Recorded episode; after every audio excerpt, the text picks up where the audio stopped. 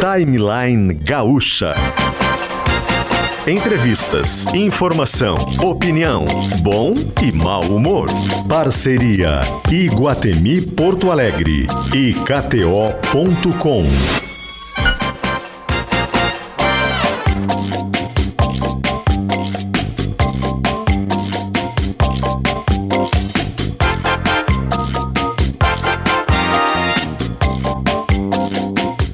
Luciano Potter, Mariana Secom e Paulo Germano.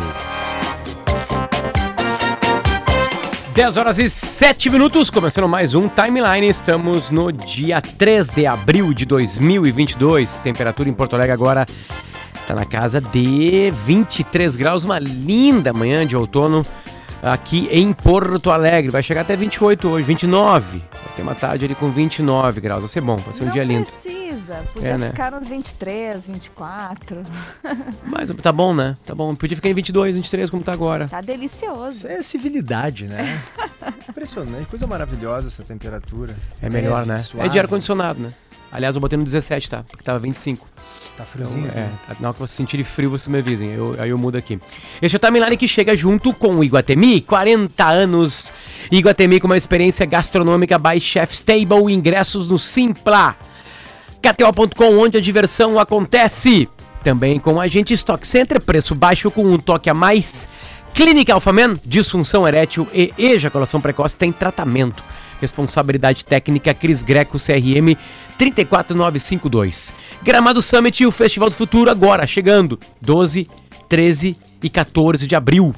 Italínia, Italínia Móveis Planejados, tudo o que você precisa para renovar a casa toda. E a gente muda o jazz, por favor, Polidori, para segurança. É ponto-chave na hora de construir ou reformar. Contratando uma arquiteta ou um arquiteto, você tem ao seu lado um profissional habilitado, garantindo mais tranquilidade na sua obra ou reforma. Uma campanha KRS, que é o Conselho de Arquitetura e Urbanismo do Rio Grande do Sul. Bom dia, boa semana, Mari, tudo bem? Muito bom dia, Potter. Bom dia a todos os ouvintes. Primeira semana de abril, né? Ah, acabou o primeiro trimestre do ano, estamos dando start, início, pontapé no segundo trimestre e tem Páscoa. Tem Páscoa no próximo domingo, então semana mais curta para quem vai feriadar, sexta-feira santa chegando. Então uma semana que promete muitas coisas boas. E aí, tu, PG, bom dia. E Boa aí, semana. Potter, oi Mari. Bom E dia aí, aos nossos ó. ouvintes. Eu tô ansioso pro programa de hoje porque a gente vai debater, vamos discutir um assunto que teve muita repercussão na semana passada, né? Quando a gente fez o programa lá do South Summit, no Cais Bauá. Mas no dia anterior, também na quinta-feira, a gente já abriu o programa falando sobre isso. Foi logo depois daquele, aquela divulgação daquela carta envolvendo mais de mil especialistas em tecnologia, engenheiros da informação, enfim, Fora desse mundo também. exatamente comentando sobre os receios enormes e os supostos riscos para a humanidade, inclusive, da tal da inteligência artificial, que a gente está vendo avançar agora com o Chat GPT. Chat GPT seria a versão mais inofensiva, digamos assim, da, da, da inteligência artificial. Hoje a gente vai discutir bastante sobre isso, porque a gente sabe que Yuval Harari, por exemplo, que é um dos que assina essa carta, né, Potter? Cara Lá em Sapiens. 2017 ele já dizia, exatamente, a principal teoria dela, dele era de que em 2050, mais ou menos, a gente teria uma grande classe de pessoas, né, uma imensa classe de seres humanos que não seriam só desempregados pela tecnologia, seriam pessoas não empregáveis. Olha que grave isso, né? Pessoas que, que, que seriam uma classe chamada de inútil, ou seja, eles não teriam mais utilidade alguma porque as máquinas e a inteligência artificial seriam capazes de exercer todas as atividades que eles eh, eh, exercem, ou seja, passaria a ser um desafio imenso para a humanidade lidar com essa imenso contingente de pessoas aí que não teriam o que fazer. Como lidar com isso, né? Como, como manter essas pessoas vivas, como sustentar essa, é- é- esse imenso número de gente que, que, que- se tornaria inútil a partir do avanço da inteligência artificial. Enfim, essa carta divulgada na semana passada, Quarta-feira foi isso divulgada. é o primeiro, né, Mari? eh, eh, como é que a gente pode dizer assim? Ah, o- as primeiras impressões que nos levam a entender esse receio todo que o Harari De- já demonstrava lá em 2017. Eles pediram E- seis meses de pausa, E né? o Mari? Harari disse que a indústria criativa seria uma das últimas a ser tocada. Errou. É uma das primeiras a ser tocada. É verdade.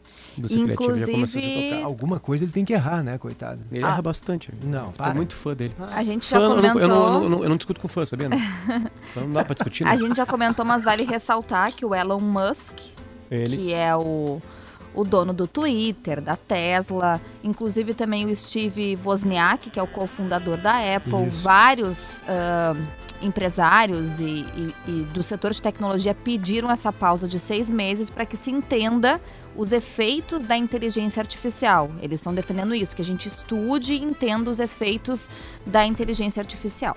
Então a gente vai discutir sobre Uma isso pausa nas pesquisas, Eu né, vi- nas Mari? pesquisas. Eu vi um tweet muito bom é, de um cara dizendo assim: Ah, é, ele botou entre aspas, né? Ah, eu não dou bola pra inteligência artificial, isso não me interessa.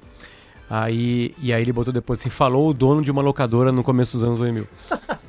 Locador de Pois vídeo é. e VHS, que fecharam, né? Que fecharam. Ninguém conhece nenhum dono de locadora hoje ativo, ganhando dinheiro, alimentando uma família, né?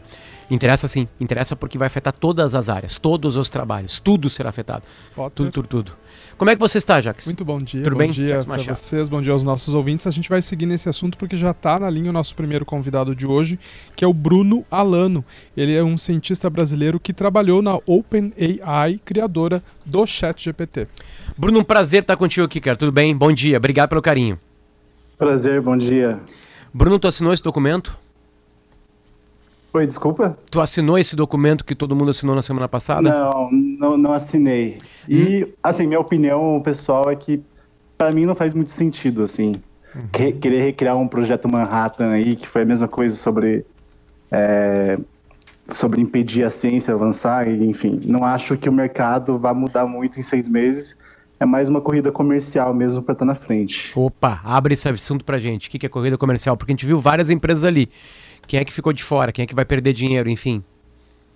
Olha, para mim a grande estratégia da OpenAI não era necessariamente disponibilizar o chat GPT ou ganhar ali com os 20 dólares mensais ali que você pode é, fazendo assinatura, né? Para mim a estratégia deles é realmente pressionar o mercado e aumentar o valuation deles, é, o valor de mercado da empresa deles, mostrando que eles têm tecnologia e com isso conseguir captar maior recurso e conseguir sair na frente é, nesse sentido. E era uma deficiência que a OpenAI tinha. Eu posso já dar um pouco de contexto aí como, como eu trabalhava com eles. É, mas com todo esse buzz que gerou, eles aumentaram muito o valuation deles, tanto que significa o aporte ali da, da Microsoft, todos os aportes que eles vêm recebendo. E hoje eles estão muito na frente na corrida sobre disponibilização de tecnologia. né? Então isso fez com que tivesse uma pressão externa em players como Microsoft, Meta, Apple e outras, né? Ah, e aí, Então- ao, ao dizerem parem tudo, eles é que acabam faturando porque eles estão na frente. É mais ou menos isso, Bruno. Isso. Entendi. É um Mas avançar. Mas há quem diga que o Elon Musk assinou porque ele quer ganhar esse tempo também para poder ser o líder dessa, desse mercado. Faz sentido isso? Eu acredito que faça. Justamente até pela relação do Elon Musk com a, a OpenAI, que hoje ele está de fora é, por algumas questões estratégicas e tudo mais, e hoje vê um potencial muito maior na, na, na companhia ou nesse tipo de tecnologia. Então, você tem vários vieses aí, é, eu acho que nessa iniciativa. Realmente, tem pesquisadores que têm, é, e eu tenho grandes receios sobre, sobre essa tecnologia, principalmente no impacto socioeconômico, é, mas não acredito que seja a melhor forma de se resolver isso. É muito difícil você parar o avanço científico, né? Tipo, como ele é aberto, ele é publicado em papers e tudo mais, sempre vai ter alguém ali é, querendo avançar, querendo ir para um caminho. E é a mesma coisa que aconteceu com o CRISPR lá em 2011, 2012, né? Ah, Bruno, vamos, vamos voltar um pouquinho. Tu, tu trabalhou diretamente no processo do, no- do, do chat GPT, eu vou chamar, tá? Em português, tá? É, é, vamos, vamos, vamos desde o início, assim. Tenta passar pra gente, tu que trabalhou com isso, o que, que é a inteligência artificial? O que, que ela pode? Tenta ser o máximo possível de coloquial. Perfeito. Trabalhar com inteligência artificial é você tentar criar algoritmos que aprendam. Não precisa ser necessariamente inteligente, mas se o algoritmo ele consegue, de pouquinho em pouquinho, avançar no que a gente entende por inteligência, esse conceito, enfim, tem, tem várias interpretações, é, você está criando uma inteligência artificial, que é um modelo de aprendizado. Então, basicamente, são algoritmos que conseguem se auto-aperfeiçoar é, em tarefas específicas ou tarefas mais genéricas. E aí a gente tem uma diferenciação em AGI, que é inteligência artificial genérica, ou a inteligência artificial aplicada. Então, aplicada, ela existe muito forte no mercado desde a década de 80. Então, análise de risco para banco. Basicamente, você dá um monte de dados sobre o teu consumidor para o banco, ele vai retornar uma, um, uma resposta posso dar crédito ou não posso dar crédito. Jogo de um xadrez no risco. computador, quando a gente jogava contra o 486 lá. É uma inteligência. Basicamente isso. Então, no momento que o, o jogo ele perde uma partida, ele vai retroalimentar e entender por que, que ele perdeu aquela partida. Para que na próxima ele possa estar 1% melhor. E nesse 1%, 1% em 1%, ele vai conseguindo chegar no nível que a gente tem o chat GPT hoje. Então, quando eu trabalhei na OpenAI, foi de 2016 a 2018, é, a gente eu trabalhava com a parte generativa de texto, é, criação desses algoritmos, mas não, não chegava a ser 10% inteligente quanto o chat GPT hoje. Só que o grande lance é que esses algoritmos se aper- auto-aperfeiçoam e, dado uma certa quantidade de tempo e poder computacional, ele chega ali onde você quiser, né? no, domínio que você quiser. Bruno, é, ainda que é- essa hipótese que tu levantaste pra gente agora, né, de que seria um, um jogo de mercado, assim, são mais de mil especialistas que estão assinando essa carta, né? É uma hipótese possível, claro, eu entendo, mas é uma, é uma, uma visão, assim, mais, como é que eu vou dizer, mais maquiavélica, muito ardilosa por parte dessa turma aí. No meio desses mil aí tem o Yuval Harari, por exemplo, que é um pensador, não é um cara diretamente ligado ao mercado de tecnologia, né? E outras pessoas que também não têm essa, esse envolvimento tão direto, né? Como, como por exemplo, o Elon Musk. Eh, se eles estão de fato com receio, e acredito que alguns estejam com receio mais genuíno, mesmo como é o caso do Yuval Harari, né? Eh, Eu queria que tu ajudasse a explicar para nós que receios são esses, né? Eles falam Bruno que... chegou a falar que tem receio.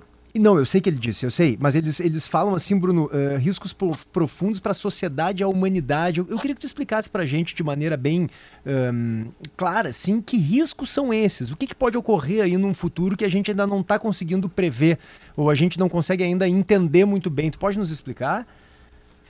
Perfeito. O- os principais riscos é, na- nessa petição, eles envolvem muito sobre esse conceito de AGI, uma inteligência artificial genérica, que ela consegue atuar muito bem em qualquer domínio que ela pegar. Então vamos pegar robótica. Pode a AGI supõe que você vai ter um robô totalmente funcional que consegue se mexer, consegue andar em diferentes tipos de terreno, consegue se comunicar, se co- consegue ler um texto, etc. Esse é um dos riscos aí que você vê muito em filme de, de ficção e tudo mais. É um risco, assim, é possível, eu, eu- na minha opinião, eu acredito que é, mas eu acho que a gente ainda está longe disso. Para mim, os principais riscos é em questão de mão de obra, o impacto social que isso, que isso gera. Então, você tem automatização de, de vários trabalhos, que isso vem tendo desde a, da, do boom de tecnologia em 2000, mas hoje muito mais a, a- atenuante, né? Porque várias áreas que você acreditava que não fossem automatizáveis ou que tivesse uma dependência muito grande sobre os humanos é, é, existiria. E outra e outra principal preocupação, tanto na petição quanto também na, na minha opinião, é a questão dos vieses de- desses algoritmos. Como eu falei, eles, eles aprendem com os dados que a gente dá, que a gente imputa como sociedade. Então você vai criar um robô juiz, por exemplo, o juiz GPT, por exemplo. É, ele vai aprender com todos os processos criminais que teve aqui é, no Brasil. Só que a gente sabe que a justiça é enviesada e ela vai é, julgar casos por padrões que não deveriam ser utilizados. Então, é, a, a cor de uma pessoa, a localização que ela mora, o histórico, enfim, é, podem ser fatores ali que o juiz acaba considerando e que, de fato, devendo da per- perspectiva moral, não deveria ser usado. E quando você coloca um algoritmo para aprender isso, ele vai herdar todas essas características. Então, acho que a principal preocupação dos pesquisadores que, que assinaram essa petição e diversos outros é que não é possível identificar quais critérios o algoritmo está usando para dar uma resposta. Porque esses algoritmos eles são bilhões de parâmetros, são bilhões de números que multiplicados dão uma resposta que é aquela resposta que você quer, é, que você está questionando ali o chat GPT. Só que você não consegue investigar o porquê ele chegou na- nessa conclusão e quais tipos de dado aí está levando para chegar Ele é um ser independente. Ele passou a ser Isso. independente. É isso aí. Ele bom, teve um alimento humano, mas a partir de um momento ele não é mais alimentado pelo ser humano. É ele que se autoalimenta. É isso, não depende mais da gente. E aí ele vai para onde ele quiser. Exato. Mas E não é a gente que escolhe ainda, Bruno. Não é a gente que escolhe onde colocar essa tecnologia? Perfeito. A gente tem o direito de escolher. Só que esse que é o grande problema. Quando a gente a gente pode usar a tecnologia como a gente quiser, Isso. igual a bomba atômica, por exemplo. Ela pode Isso. ser usada para o bem, para o mal, etc. É, Só que você tem que ter uma, uma limitação, de certo modo, tipo, você tem que ter um, alguma, alguns mecanismos de controle para evitar o uso indesejado disso. Por exemplo, no caso do, do juiz GPT, a gente deveria, o algoritmo ele deveria ser condicionado a não dar respostas preconceituosas, com vieses culturais, enfim. Só que hoje a gente não consegue fazer isso por, não, por falta de entendimento da tecnologia. Essa é uma das críticas, por exemplo, ao chat GPT. Ele tem respostas preconceituosas e discriminatórias, certo? Ou, ou mais carinhosas com alguns tipos de políticos que outros. Ele é parcial. Exatamente. E você tirar essa parcialidade não é o momento que a gente está na tecnologia. Por mais que a OpenAI, lá em 2016, foi uma das primeiras é, empresas, na época, não governamental, é, não, né, não lucrativa, querendo promover isso, então, na época... Ela foi criada para isso, né, Bruno? Ela foi criada para tentar fazer da inteligência artificial algo imparcial, né? Algo que não faça mal para a Exatamente. sociedade, é isso. Até rapidamente, Bruno, para quem talvez não saiba, OpenAI foi criada quando, por quem, onde? Foi criada em 2016. É, o objetivo era não comercial é, e foi inicialmente dado um pontapé ali com um investimento de um bilhão de dólares do Elon Musk. É, e aí eu fui uma das 100 pessoas ali convidadas a participar do, é, desse projeto. E aí você tinha pessoas que trabalhavam diretamente na OpenAI e você tinha alguns outros pesquisadores que colaboravam ali com pesquisa, tanto do Facebook, quanto Tesla, quanto Coma AI, enfim. É, só que a organização mudou um pouco a partir de 2018. Ela começou a virar, é, virou uma empresa com fins lucrativos e muitos desses pesquisadores que trabalhavam para essa ONG acabaram querendo se desligar porque já não estavam mais comprados com a ideia, porque a OpenAI nasceu com esse objetivo de trazer a inteligência artificial para a sociedade, trazer pautas, discussões tanto políticas quanto científicas é, em prol da sociedade. Só que ela acabou mudando um pouco o destino que ela estava almejando e virou a empresa comercial que a gente conhece hoje. Então, a OpenAI daquela época e de hoje são empresas bem diferentes, estruturas totalmente diferentes, enfim. E é isso que te faz desconfiar dessa, desse movimento acontecido na semana passada. É isso, né? Que te faz desconfiar, né? Isso. É grana, né? Grana. Bruno, o que que tu faz da vida? Tu é o quê? Tu é programador? Tu se formou em Hoje computação? eu sou diretor de produto na Jus Brasil, então eu trabalho com times de inteligência artificial para democratizar o acesso ao direito. Então, hoje as informações do, do direito elas são públicas, só que elas não são acessíveis. Então, você tem é, tribunais publicando PDFs de duas mil páginas, é, textos extremamente complexos para uma leitura, e aí o que eu trabalho é justamente em simplificar isso e permitir o acesso mais fácil. Bru- Bruno, eu queria te pedir mais exemplos práticos, se possíveis, né? é, é, se possível, perdão, sobre as atividades e profissões que podem estar mais expostas a essa tendência aí de serem feitas sem a necessidade de um ser humano. Então, por exemplo, na semana passada eu estava vendo um, um amigo meu, fotógrafo, me mandou alguns links de filmes nos Estados Unidos, Potter, que estão sendo feitos, por exemplo, filme de animação que estão sendo feitos sem roteirista, né? Porque usa o roteiro ali com inteligência artificial, chat GPT, algo assim, sem dubladores também, porque a própria inteligência artificial consegue fazer a, a- a dublagem. Eh, e sem, acho que sem desenhista, se não me engano, Bruno, porque aí tu só consegue programar o estilo que, o que o programa tem que fazer de desenho. Então, imagina, um filme inteiro sem, sem pessoas, né? Ou boa parte do filme sem pessoas. Eu queria que tu desse outros exemplos práticos que te parecem, assim, de, de, de, de atividades ou profissões que podem estar mais expostas a essa automação aí no futuro por causa da inteligência artificial. Perfeito. Cara, essa é uma boa pergunta, na real. É, Eu acho que tem. Acho que ela acaba se desdobrando em diferentes nichos e é difícil listar as profissões mais automatizáveis, menos automatizáveis, justamente porque são algoritmos genéricos. Mas eu acho que é, a parte criativa ela deixa de ser um, um protetor ali de uma certa classe de, de trabalhadores, porque você vê a inteligência artificial conseguindo atuar nisso. Então, criando desenhos, criando imagens, criando filmes, como você colocou. E outras profissões que já são mais passíveis de automatização também sendo possível com ou sem AI. Então, acho que acaba impactando o mercado como inteiro. Só que eu não acho que vai substituir necessariamente uma profissão. É uma questão de readequação de você usar a AI ao teu favor. Eu acho que a inteligência artificial ela vem como para aumentar tua capacidade e não necessariamente te, te substituir. Ah.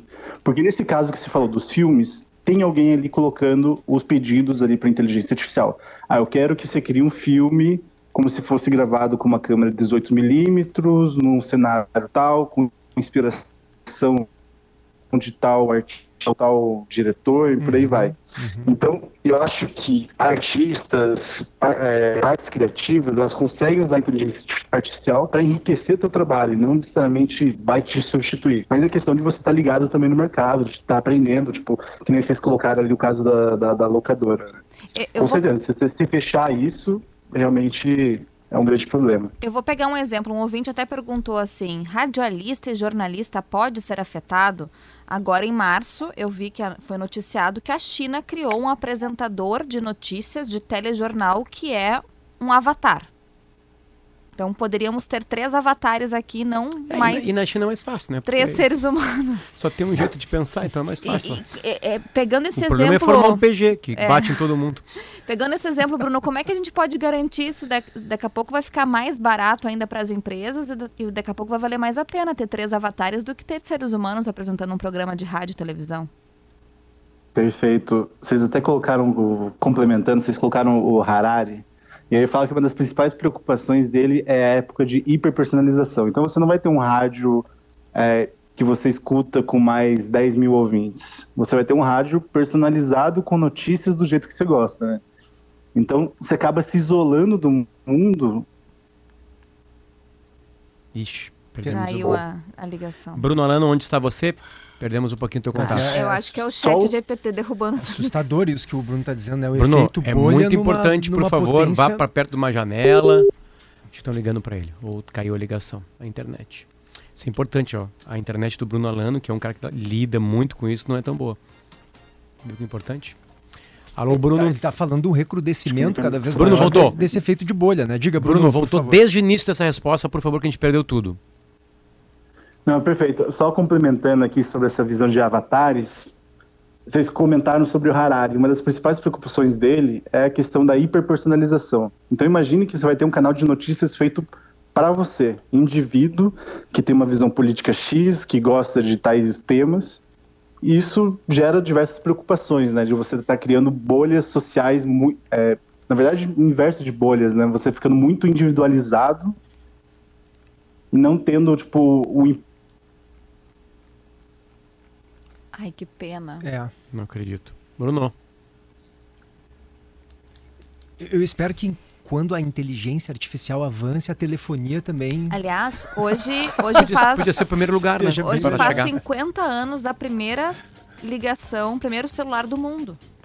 É mesmo? E a qualidade do sinal tá a mesma coisa que a 50 anos. Não mudou nada, né? Deixa eu ver se o Bruno tá aqui ainda pra gente dar tchau o pra ele. Bruno celular do mundo com 50 anos hoje. Perdemos mesmo? Perdemos geral. A gente vai voltar com Bom, ele. Mas o que o Bruno estava dizendo, pelo que eu entendi, vocês me corrijam, é que em vez de ter uma rádio com alcance em massa, como nós temos hoje, existirão várias rádios. E, com, Mari. Não, e com, programadas a partir do gosto do ouvinte. Do já ouvinte. está acontecendo. Já está acontecendo. Já está acontecendo. A gente já tem produtos, não, não em rádio. mas já tem produtos que são super nichados. Hiper personificados. Exatamente. Tipo assim, um pequeno grupo de pessoas escuta um podcast, vê um, um, canal no YouTube, enfim, segue um Instagram, que é bem específico, bem específico. Isso já isso era impossível antes, né? Ou a Globo, a Manchete, a Bandeirantes e a TVE nos dava, o SBT nos davam, né? Ou a gente tava ferrado, né? Aí veio primeiro a, a, o TV a cabo, lembra? Uma revolução, meu Deus, não acredito. 200 canais, eu lembro que fiquei seis meses só trocando. de 10 em 10 segundos, só pra ter o gostinho de trocar. Depois veio a internet. Bruno, voltou? Bruno Alano, voltou? Voltei. Voltou. Bruno, Voltei. o primeiro lugar que podia chegar a inteligência artificial de verdade é a telefonia, né? Podia chegar com força, né? Com tudo. Para nunca mais ter então, problema. Então, a gente falando de, de tecnologia, mas mesmo assim você vai ver o Brasil o acesso à internet ainda é muito precário, né? É, é. Bruno, para acabar, tu estava falando sobre essa hiper, essa, esse hiper nichamento, não sei se usa essa palavra, enfim, Uma personificação, Né, uma cada vez personificação. maior, né, dos conteúdos de que ter um produto ser- quase só para mim. Se a inteligência artificial está trabalhando sozinha, ela pode trabalhar só para mim. Ela vai fazer uma coisa só para mim. É isso, né? Vai entregar só o que eu gosto, só o que eu quero ouvir, só a política que eu gosto, só o time que eu gosto, enfim.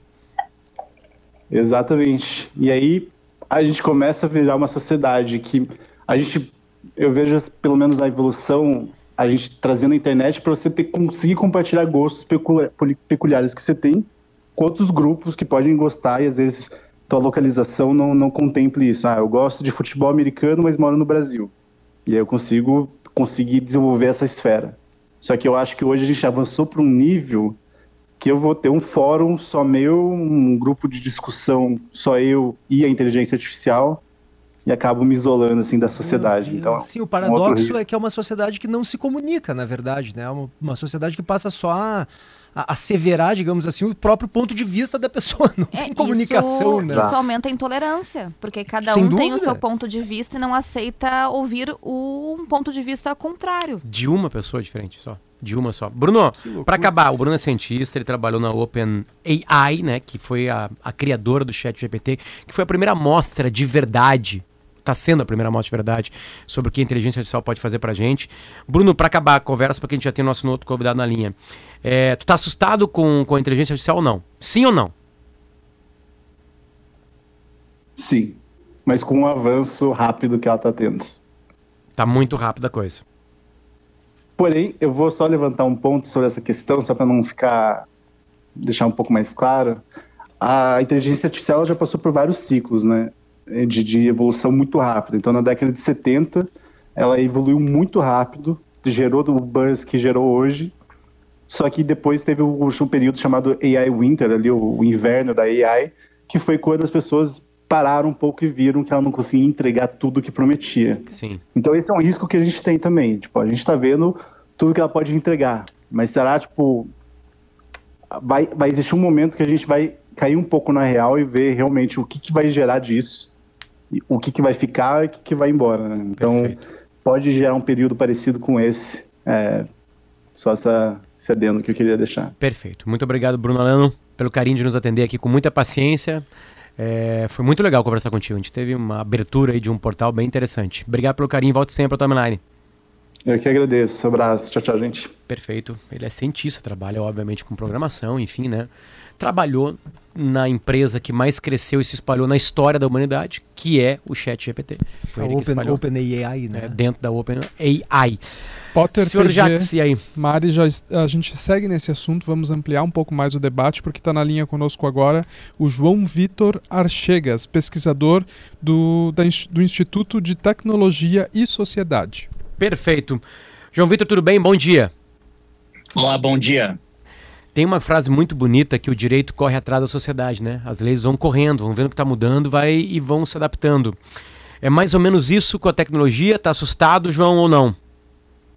É 100% isso. Para quem trabalha com direito e novas tecnologias, a velocidade é justamente essa. A gente corre atrás da inovação tecnológica para tentar regulá-la e racionalizá-la. Então, assim, esse é o nosso desafio, é o desafio do nosso tempo. A gente está nessa, nessa corrida tanto com inteligência artificial, quanto com regulação de plataformas digitais. Então, todos esses aspectos da internet do mundo digital, eles precisam de alguma forma serem eh, regulados, racionalizados, e o direito está nessa corrida sem dúvida. A regulação é uma palavra que a internet, você bem, bem, bem, bem aberto aqui, que a internet não gosta muito. Porque a internet resolveu alguns problemas rapidamente, né? Deu, revolucionou. Né? E um simples aplicativo, que é uma ideia mais complexa, enfim. Veio Uber e revolucionou o jeito que a gente se movimenta na cidade. Veio o Airbnb e deu revolucionou o mundo de onde se hospedar. Tô pegando dois clássicos Não, exemplos. né? iFood também. iFood, jeito de comer, enfim, né? Uber, É, pois é. Então, pergunto, João, ah, agora neste exato momento tá mais difícil de regular ainda porque a inteligência tá maior do lado da internet? Eu acho que não, acho que o tempo mudou. É, essa é uma filosofia que vem lá da década de 90, do movimento cyber-libertário, no sentido de que a internet seria esse espaço à parte, para além do Estado-nação, e que não poderia sofrer interferências por parte das autoridades estatais. Uhum. É, essa filosofia ela marcou muito o início do desenvolvimento da internet, possibilitou muitas das inovações que a gente conhece hoje e criou esse ambiente de autorregulação das novas tecnologias. Então, as próprias empresas pautando o debate, criando suas regras e aplicando suas regras na prática. O que a gente vê no caso, por exemplo, da moderação de conteúdo em redes sociais, é a autorregulação pura em muitos aspectos. Mas agora essas próprias empresas, elas estão dialogando com governos e é, elas mesmas querem a regulação. Elas estão precisando de regulação até para viver num ambiente com mais estabilidade e previsibilidade para que é, não aconteça o que muitos especialistas temem no sentido de uma é, fragmentação da internet, cada país criando a sua lei, a sua regra, e aí a empresa tendo que escolher qual regra aplicar no plano global. Isso não é interessante, é preciso que tenha essa coordenação de esforços, justamente para que a gente tenha uma internet coesa e previsível. Uhum. As, João Vitor, uh, agora eu vou fazer uma pergunta. Uh, nós temos a Deep Web, né? Que é o Sim. lado obscuro da internet que todo mundo sabe que existe, mas o controle inexiste nesse caso. Como garantir que a gente vai conseguir regulamentar e que mesmo assim a Deep Web não vai só aumentar e crescer muito mais com a inteligência artificial, por exemplo?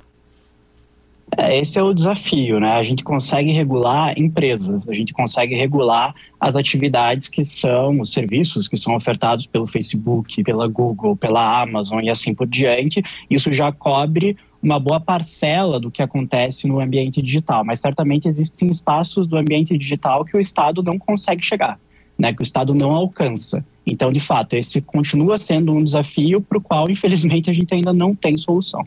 Uhum.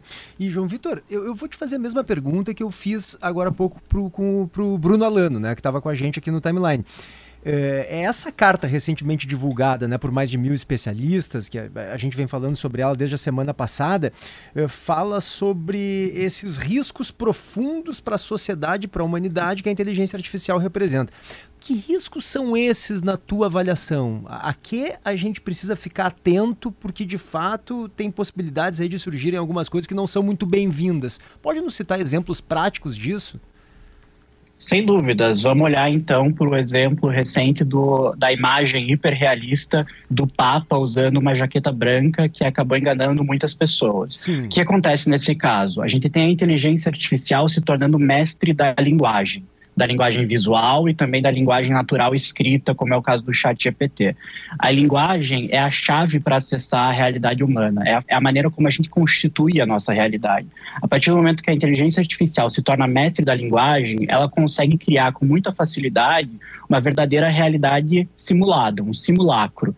E aí as pessoas passam a acreditar que aquilo que foi criado por um programa de computador é, na verdade, a realidade. Isso passa a, a, distorcer a nossa percepção do que é real e do que é falso. É quase que a segunda geração da desinformação que a gente já enfrenta nas redes sociais. É um, é um novo passo, é um novo desafio nesse sentido. Então, é um desafio para a nossa democracia, é um desafio para a nossa cultura, para a sociedade como um todo e também para a nossa economia. E, e, tu consegue dar exemplos práticos do que está por vir ou é muito difícil a gente conseguir prever? Assim, coisas que a gente vai deparar daqui a pouco, mas a gente ainda nem sabe que. que que, que, que vai acabar lidando com isso? O principal problema é você pensar em uma inteligência artificial que consegue se passar por humano. Né? Esse é um problema que existe na academia, inclusive, desde a década de 50. O pai da computação, Alan Turing, ele se deparou com esse problema lá em 1950, quando ele publicou um paper sobre isso, onde ele se questionou: pode uma máquina pensar? E aí ele desenvolveu o que a gente chama até hoje, aplica, né, o famoso teste de Turing, quando uma máquina, um programa de computador consegue se passar por humano e enganar outro humano de que ela é humano e não programa de computador. E isso já está acontecendo na prática. Ano passado, inclusive, um engenheiro da Google, que era é, responsável por treinar um modelo de chat desenvolvido pela empresa, ele começou a criar uma certa intimidade com aquele modelo computacional e acreditar que aquele modelo computacional tinha consciência, tinha alma. Ele chegou a ser demitido da empresa depois de publicar isso e conversar com jornalistas a respeito dessas preocupações. Como então esse talvez seja o principal Her, problema. De 2013. Exato. Filme... Exato. 2013 o filme, gente. Há 10 anos esse filme estreou. Com o Joaquin Phoenix, né? É verdade. E a, a voz do aplicativo é a Scarlett Johansson. E eles começam a se relacionar, né, João Vitor, de maneira como se o aplicativo passe a entender os gostos, a maneira de pensar, o jeito de ser do usuário ali, que é, o- que é o Joaquin Phoenix. Esse tipo de perfil de pessoas dispostas a se relacionar dessa forma não é algo raro, me parece, né? Acho que a gente pode ter, eh, de fato, um caso específico como esse mesmo, né? De aplicativos, assim, eh, de relacionamento, inclusive, né? E- que e- conversam com os E usuários. pessoas sendo manipuladas. Exatamente. Certo, João Vitor? Isso Exato. pode acontecer. Exato. Exato. Pensem nos famosos golpes do WhatsApp. Agora pensem no golpe do WhatsApp sendo aplicado por uma inteligência artificial. Esses são os desafios que nos aguardam daqui a dois, três anos. Então é muito importante a gente regular essas tecnologias, até para que elas sejam obrigadas a falar, a mostrar para aquela pessoa com quem ela está interagindo que ela é uma máquina e não um ser humano, para que as pessoas não comecem a confundir as coisas. Daí a importância da lei e da legislação nesse aspecto. Numa entrevista que nós fizemos na semana passada com o chefe de marketing do, do Hospital Sírio-Libanês, o Christian Tudesco nos disse que o Chat GPT é uma inteligência artificial fraca. Isso é verdade? Existem inteligências artificiais, portanto, que são muito mais fortes, como essa que tu citaste do caso do funcionário do Google. Então, o que acontece é o seguinte: a gente está num estágio de desenvolvimento da tecnologia como um todo que a gente chama de inteligência artificial fraca. Por quê? Porque a inteligência artificial hoje ela consegue simular e replicar aspectos específicos da inteligência humana. A gente tem que lembrar que a inteligência artificial é um braço da computação que foi criado justamente com essa ideia de que uma máquina pode desempenhar tarefas que antes só humanos poderiam desempenhar. Então, é, essa é a filosofia por trás desse campo de desenvolvimento tecnológico. E hoje a gente pode olhar para o carro da Tesla, ele consegue dirigir. A gente pode olhar para o chat GPT, ele consegue produzir texto. Então, eles conseguem desempenhar aspectos específicos que são relacionados à inteligência humana. O próximo passo, o próximo estágio de desenvolvimento da inteligência artificial é o que a gente chama de inteligência artificial forte, ou então inteligência artificial geral, que é quando um único programa de computador, uma única inteligência artificial, seria capaz, então, de desempenhar todos esses aspectos da inteligência humana de uma só vez. E é aí que as coisas começam a ficar um pouco mais complexas, porque daí a gente consegue pensar numa inteligência artificial que vai bater de frente com o cérebro humano e com as nossas capacidades de ponto de vista da inteligência humana e até mesmo eventualmente superá-las. Né? Então é por isso que essa carta, por exemplo, fala da necessidade de a gente pausar por seis meses, porque eles entendem isso, a gente ainda está num estágio de desenvolvimento de inteligência artificial fraca, mas as coisas estão se desenvolvendo de uma forma tão rápida que eventualmente a gente vai cruzar a linha para inteligência artificial forte, inteligência artificial geral, e a gente não vai se dar conta disso. E é aí que mora o perigo. Aí é que mora o perigo. Eu, eu tenho mais uma pergunta a partir de que ouvintes estão mandando mensagens. Tem um caso na novela das nove, João Vitor, eu não sei se tu estás acompanhando. Uh, é um caso que aí não é a inteligência artificial tendo autonomia, mas sim um ser humano mal se valendo da inteligência artificial.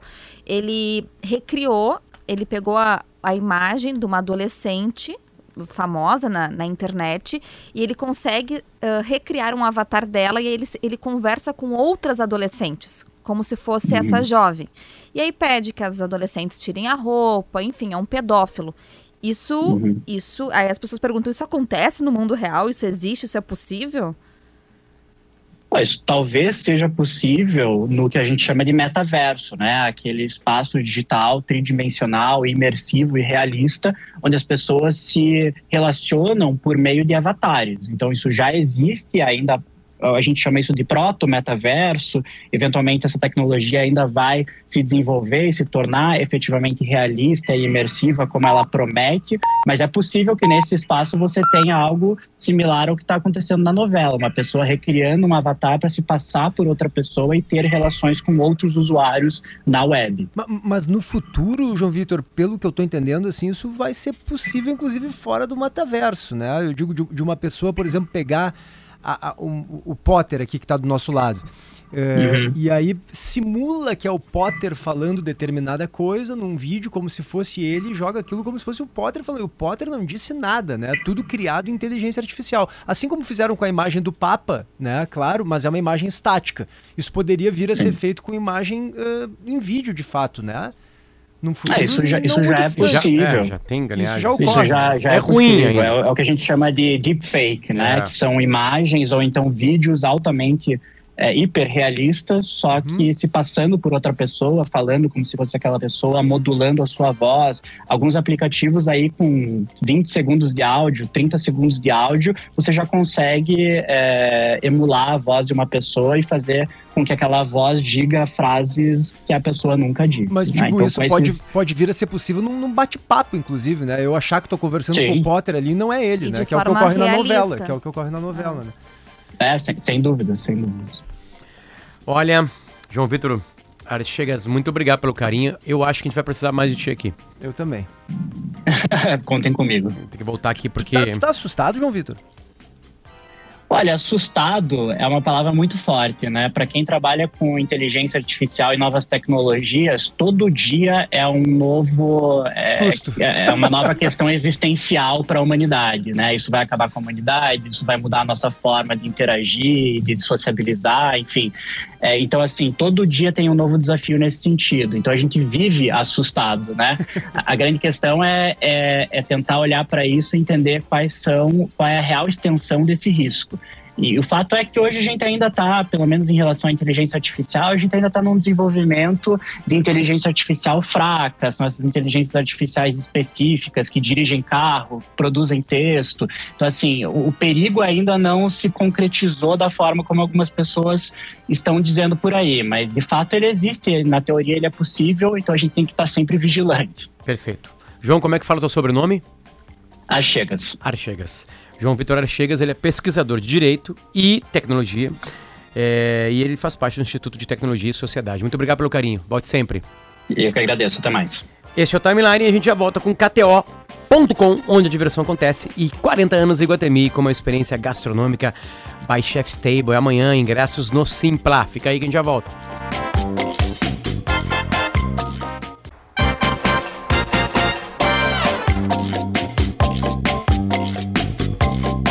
De volta 10h51, de volta com você, Tiziano Osório, junto com Iguatemi, junto com KTO.com, junto com Stock Center, com Clínica Alphaman, com Gramado Summit, agora 12, 13 e 14 de abril de 2023, e junto com Italínia Móveis Planejados.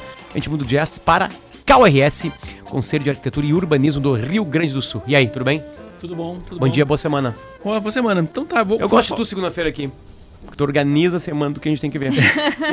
Tá bem, então já que eu não pude vir na sexta-feira, vou falar de uma estreia de cinema primeiro, tá? Não dá. Que é um dos fenômenos midiáticos e até de bilheteria da, da temporada, que é o, o Urso do Pó Branco. né? Tão midiático que ele apareceu duas Só um vezes segura. no Oscar. Você sabe que história é essa aí? Não. Você não tem a mínima ideia A do urso do mínima pau branco? Urso do Pau Branco, não. Fala o que é a história real. Tá, é uma história real. É uma Até história na, minha- real. na minha coluna de GZH eu brinquei que o urso do pó branco ele lembra de outros ursos famosos do cinema, como o urso que atacou o Leonardo DiCaprio no Regresso, porque é uma Exatamente. história real. Em 85, um policial que tinha virado traficante de drogas, ele derrubou acidentalmente 40 mochilas com cocaína numa floresta na, na Geórgia, nos Estados Unidos. E o urso foi lá dar um E teve um urso Não, que ele foi comeu. teve um urso que foi encontrado morto, né, mas tendo ao lado, né, pacotes da droga aberto. Teve O uma filme overdose. é uma ficção, obviamente, né? No filme o urso não não apareceu morto. O urso ficou surtado, cheiradaço, como se fosse o Alpatino no, no Scarface, Tá, né? me diz uma coisa. É, é uma comédia, né? É uma comédia. Esse assim, ó. Esse eu acho que pra mim funcionou. Eu sou meio eh, mal-humorado assim com filmes muito idiotas, mas esse como ele abraça o absurdo e o ridículo desde o início, eu embarquei. Tipo Tomates Assassinos. É, eu embarquei assim, desde o início, assim, tem uma hora lá que eles dizem assim, fonte Wikipedia. Começa com uma declaração que é fonte Wikipedia. né? Ou seja, Né? não é tão É confiável. uma gra- tiração de sarro. Aí esse urso, ele tá cheirado e ele começa a ser um serial killer. Ele vira um urso serial killer, né? Origi- na história original, Ele o urso morre. morreu. Não, o urso Tá. apareceu morto, Morreu tá? meio logo. O, o filme é uma ficção que inventa. E é muito. Acho, que- acho que o roteiro é bem interessante do filme, porque ele cria vários personagens né, que vão se encontrar nessa floresta. Nem todos vão sair vivos, né? Não vou dar spoilers aqui, mas funciona. Não, não tem a pretensão de a gente, digamos assim, se, se ficar enternecido pela história pessoal de cada um. Mas funciona a maneira como o filme constrói. A direção é da Elizabeth Banks, que na verdade é mais conhecida como atriz. Ela tá no De Virgem de Americans. 40 anos. Não. Não, The Americans é a atriz, né? É, é, The Americans tem as Ela- duas ela tá atrizes, a filme, Carrie Russell e a Isso. Margot Martindale, né? E a Elizabeth Banks. é inglesa. Então, assim, pra quem quer ah, ver uma coisa que é naquela linha de desenho animado, tipo Pica-Pau e Tom e Jerry, que é uma mistura de humor e muita violência, pode funcionar. Mas tu tem que estar no estado de espírito pra isso. Boa, boa. Tem um. Tem um. um chegou a ver Marlowe? É assim que se fala? Marlowe? Marlowe. É, o Marlowe. Sombras de um Crime. Foi É. lançado aqui como Sombras de um Crime. Não vi, tá na minha fila pra ver do, Ok. com o nosso amigo Liam Neeson. É o cara do Dashiell Hammett, né? Ou não? É o cara do. Não, Raymond, Raymond Chandler. Raymond Chandler. Isso. Que é o isso. detetive dele, né? Isso. Enfim. É, é interessante porque o Liam Neeson, né, como ele já tá velho para fazer muitas cenas de ação, acho que agora ele vai derivar para esse caminho do detetive veterano. Pode ser isso, né? Vamos ver esse filme. Tipo Morgan Freeman, sei lá. E eu vi que a gente tava falando aqui de Ted Lasso, né? Sim. É, é o primeiro episódio da terceira temporada, eu não curti tanto. Ah, eu que ficou mais ou menos. adorei. Mas o segundo, o segundo, especialmente da metade pro fim, ele cresce tanto. Aí ele realmente te faz lembrar assim como essa série é boa. Né? E como ela consegue ãh, dar camadas para os personagens, né? Eu acho os- o PG tá sorrindo aqui. Tem o, o personagem que é o que ganhou o prêmio já do, do Roy, Roy Kent, né? Que é, o, Sim. que é o volante brucutu, Sim, sim. Ele, rabugento. Aí depois ele virou um, um comentarista rabugento. Ele é depois um dos agora ele é um assistente. da série, é, inclusive. agora ele é um assistente técnico rabugento, né? Mas daí ah, o, o Ted Lasso aceita lá o- que o Trent Green, que é um jornalista esportivo, entre na rotina do time do ah, fugiu o nome do time agora, o Richmond. que- Richmond. é, o Richmond. né? Pra escrever um E- livro, Pra né? escrever um que livro, aliás né? agora tem roupa pra vender deles. É, e o, o Roy Kent não gosta do Trent Green, né? E aí todo grupo respeita muito o Trent Green, então todo mundo cala a boca quando o jornalista aparece em cena, né? Aí tem uma cena lá que o Ted Lasso ah, cobra, o- cobra o Roy Kent pra, pra dizer assim, vocês têm que se acertar. E é- não vou dar spoiler, né, PG? Porque é muito é legal muito essa legal, cena. muito é muito legal. legal. E essa cena aí, ela te faz pensar em várias outras. Isso que é outra coisa legal. Ali é falando de futebol, né? Mas eu lembrei de mim. Eu lembrei de mim naquela cena ali. Tu diz como na eu- resolução de conflitos? da resolução de conflito e, e de como a gente é quando é jovem. Né? Isso é muito legal, assim, essa maturidade que o Ted Lasso tem, assim, de. Ele ele funciona em diferentes níveis. Eu acho que não é uma série tão pra jovem. Eu acho que é uma série mais pra nossa Eu geração. fiz né? 44 acha? anos de idade ser. sábado e, e sou um idiota. Imagina quando eu tinha 15. Graças a Deus não tinha Twitter, nem Facebook, nem Instagram. Beijo pro Guatemi que mandou essa camiseta aqui, ó, de uma frase que eu gosto muito. Enquanto conseguirmos rir de nós mesmos, estaremos à frente do nosso tempo. Iguatemi que tá completando 40 anos. Sou mais velho Guatemi, viu só? Mari, obrigado. PG, obrigado. Beijo. Tchauziano. Beijo, até sempre. amanhã. Valeu, gente. Até amanhã. Tem notícia na hora certa, depois chamar na geral, primeira edição. Obrigado, Guatemi. Obrigado, KTO. A gente volta amanhã. Tchau.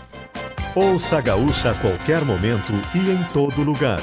O programa de hoje estará disponível em gaúchazh.com e no Spotify. Timeline Gaúcha. Entrevistas, informação, opinião, bom e mau humor. Parceria Iguatemi Porto Alegre e KTO.com.